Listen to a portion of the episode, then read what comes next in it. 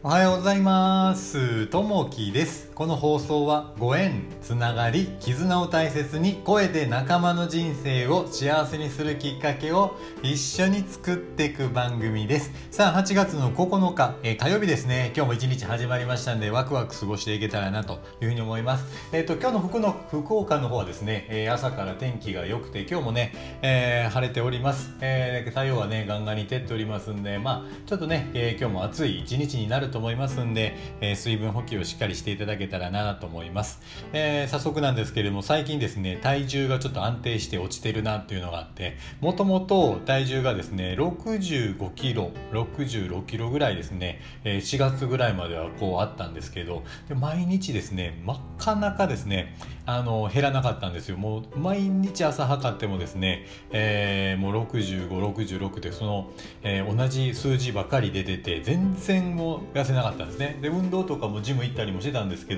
全然痩せなくて。でちょっととあることがきっかけにですね体重がですね65から今はもう59ぐらいになっています。でそれが毎朝測っても59なるんですけどもあのー、うまくねコントロールできるようになってきてます。ちょっとこの話は別で、え、最後の方にもう一回させていただきたいと思いますんでまたよかったら、えー、聞いてください。さあ、えーと、本題に入っていきたいなと思います。えっ、とですね今日のお話は何かというと、えー、2本目のメールというふうなことですね。え、仕事を完成させるための情報伝達は関わる人が多くなるほどいかに、え、迅速かつ正確に伝えることが鍵になると言われます。例えば連絡したつもりでも一部の人では、え、気づかなかったために全体の進捗に支障をきたすこともあります。月曜日のある日現場責任者である M さんに突然のメールが入りました。別の現場を担当している部下からのメールでお客様が直接説明を求めているとのことでした。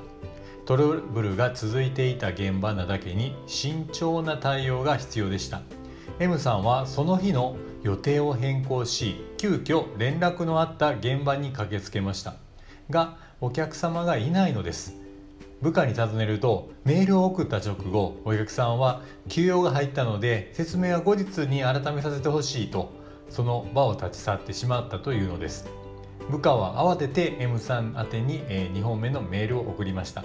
M さんは移動中でメールの確認ができていなかったのです。M さんは2本目のメールを確認できていれば予定を変更せず他のお客さんに迷惑をかけずに済んだと反省しました。心がけとして情報伝達の精度を高めましょうというとこですね、えー、こういったねあの連絡のこうやり取りの中で本当にこうメールっていうの多くなってきたり LINE とかですね LINE だったらこう既読とかなったりするんですけどメールとかだと相手が読んだかどうかっていうのはやっぱこう分からなくて返事がないと分かんないんですけど、まあ、送ったから相手に伝わってるのかなと思いきやこう伝わってなかったりとか。でいうのもあったりしますよね。で LINE でもこう既読ってなってるけどもただちょっと開いて実際にはちょっと見てなかったとかいうこともあったりするのでやっぱりその辺のあの意思疎通って本当にこの大事だなというふうなのがありますね。なんでやっぱりね、えー、良かれと思ってこう分かってると思ってるけれども結局伝わってなかったっていうのがあるのでやっぱり相手がしっかりそれが伝わったかどうかっていうのをね、えー、しっかりこう確認しながらじゃないとなんか大きなトラブルにもなったりしますんで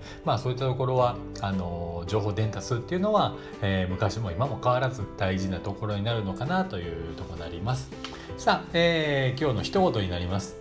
えー、失敗したら落ち込んでいる場合ではなくいち早く失敗の原因を探るというとこですね。やっぱこうね人は失敗したくない、えー、もうやっぱりねミスもしたくないですしただ、えー、失敗しててやっぱ落ち込んでいる場合じゃなくてやっぱりその原因っていうのがあるので、えー、次のためにそれを改善するために原因を探るというとこですね。まあ失敗をどんどんしていくことの方がいろんな成功に近づきやすいというふうな形でもあるのでやっぱりねどんどんあの行動していくというところが大切になるのかなというふうに思います。ます。さあ最初にねちょっとお話したようにこのダイエットなんですけど、えー、まあ体重がねうまくこう減ってきてます、まあ、リバウンドせずにですね今体重がこう減ってる方法があるんですけどもそれをね、えー、あこれだなと思って気づいたことがあるのでそれをちょっと今日はもう一つ別配信でしたいと思います、えー、失敗しないためのダイエット方法というのでちょっと別で上げてみますのでまたよかったら、えー、聞いてみてください。さあ、えー、今日もね、えー、聞いていただきましてありがとうございます。今日も、えー、あなたにとって最高高の一日になりますように。